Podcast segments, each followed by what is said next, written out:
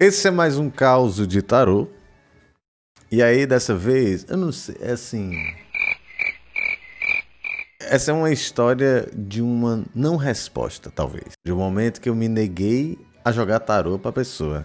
Aí você fica aí para você entender por que, que eu disse para ela que não valia a pena jogar, que eu não ia fazer aquela pergunta. Vai. Bora, bora lá, bora lá. Tô gravando isso aqui no dia 7 de setembro, feriado pros outros, né? Pra mim, eu trabalho muito.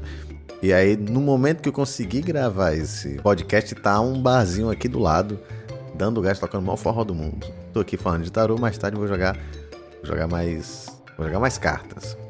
Eu sou Júnior Quintela, seu tarólogo abusado. Estamos na última semana de vagas para o tarô mensal. Então, se você quer uma leitura para o seu mês, né? A gente vai falar sobre dinheiro, trabalho, campo amoroso, vai falar também sobre o que atrapalha o teu mês e o que ajuda o teu mês, tá? Se você quer essa leitura para o seu mês, fala comigo no direct das redes sociais, arroba Quintela A, ou então manda um WhatsApp aí para mim.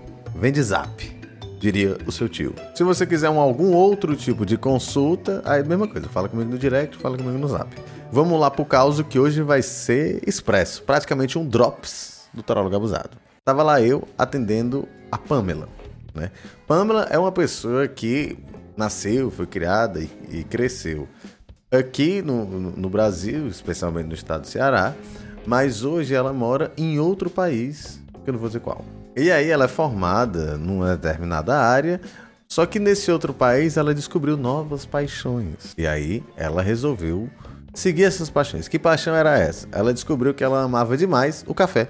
Então ela foi estudar, foi se dedicar para ser barista.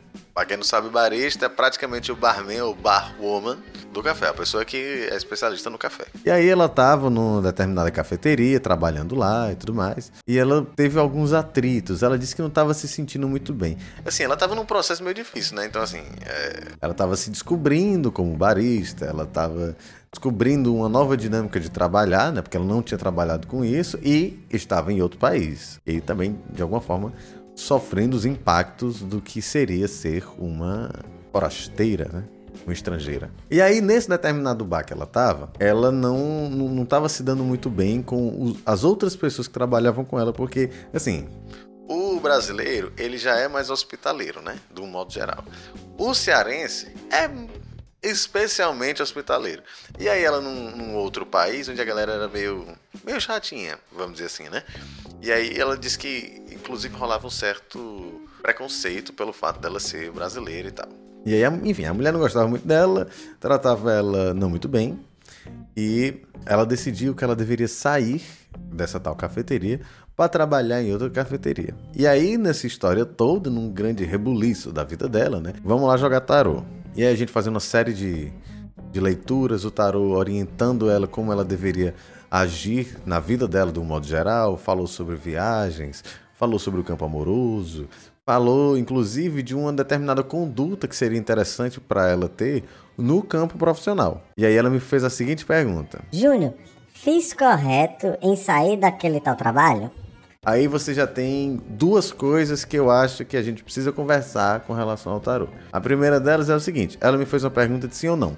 Pergunta de sim ou não é um negócio meio chato. Quem está acompanhando as lives que acontecem toda terça-feira às 20 horas lá no aplicativo da Caixinha, tá entendendo mais ou menos como é que eu faço para ler a carta para trazer essa resposta para vocês. E aí, resposta de sim ou não, assim, você tem uma gama de possibilidades muito bacanas nas cartas para você resumir assim ou não. É meio chato. Eu sempre sugiro às pessoas que procurem formular as perguntas de uma forma diferente. Então, ela poderia perguntar: o que se apresenta no meu futuro nos próximos 30 dias? Além disso, ela já tinha tomado atitude, ela estava me perguntando sobre uma questão do passado.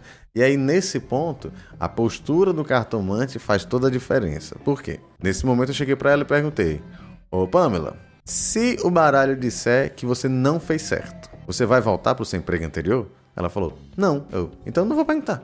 Eu, particularmente, não enxergo uma pergunta como essa como uma oportunidade de você ter um direcionamento bacana para sua vida. Porque se o jogo disser que você fez errado, aí provavelmente você vai ficar ansiosa, você vai ficar preocupada, vai achar que você errou, culpado e tudo mais. Então, assim, como eu sempre digo, a espiritualidade precisa ser útil. Então, se você tá ali no momento com o tarô, que você tem as respostas que te tragam boas orientações, que te tragam autonomia, leveza, saúde, equilíbrio. Aí você procurar o tarô para perguntar um negócio que, dependendo da resposta, você vai ficar mal, é, entendeu? Eu falei para ela, olha, talvez seja mais interessante a gente perguntar como deve ser a sua postura a partir de agora, ou o que é que está faltando para o seu campo profissional deslanchar. A gente pode pedir orientações, pode pedir previsões, a gente pode pedir um bocado de coisa, mas perguntar se você fez certo no passado, eu não vejo isso como uma coisa muito positiva, tá? Então, essa pergunta eu não vou responder não. Aí o que, é que acontece? Geralmente quando eu comento que tem pergunta que eu não respondo, a galera acha, né, a história do tarólogo abusado, acha que eu tô de mal, que eu vou xingar a pessoa, e não é isso. A questão é só que existe uma parte do meu processo que é mostrar para todo mundo como é que o tarô funciona e principalmente como é que a gente pode extrair do tarô as melhores coisas possíveis, né? O tarô como uma ferramenta de autoconhecimento, de fortalecimento, saúde, equilíbrio, etc e tal. Então, meu jovem, minha jovem, se você quiser jogar tarô, vai jogar tarô.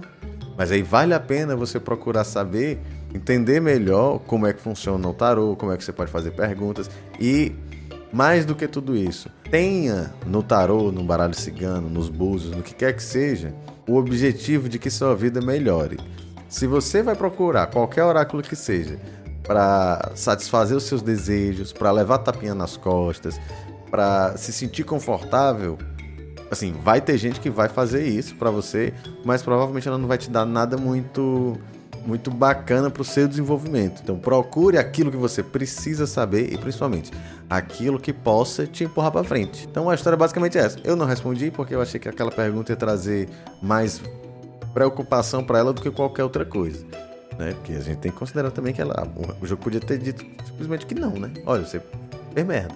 E aí, como é que ia ficar? Então é isso, mensagem dada.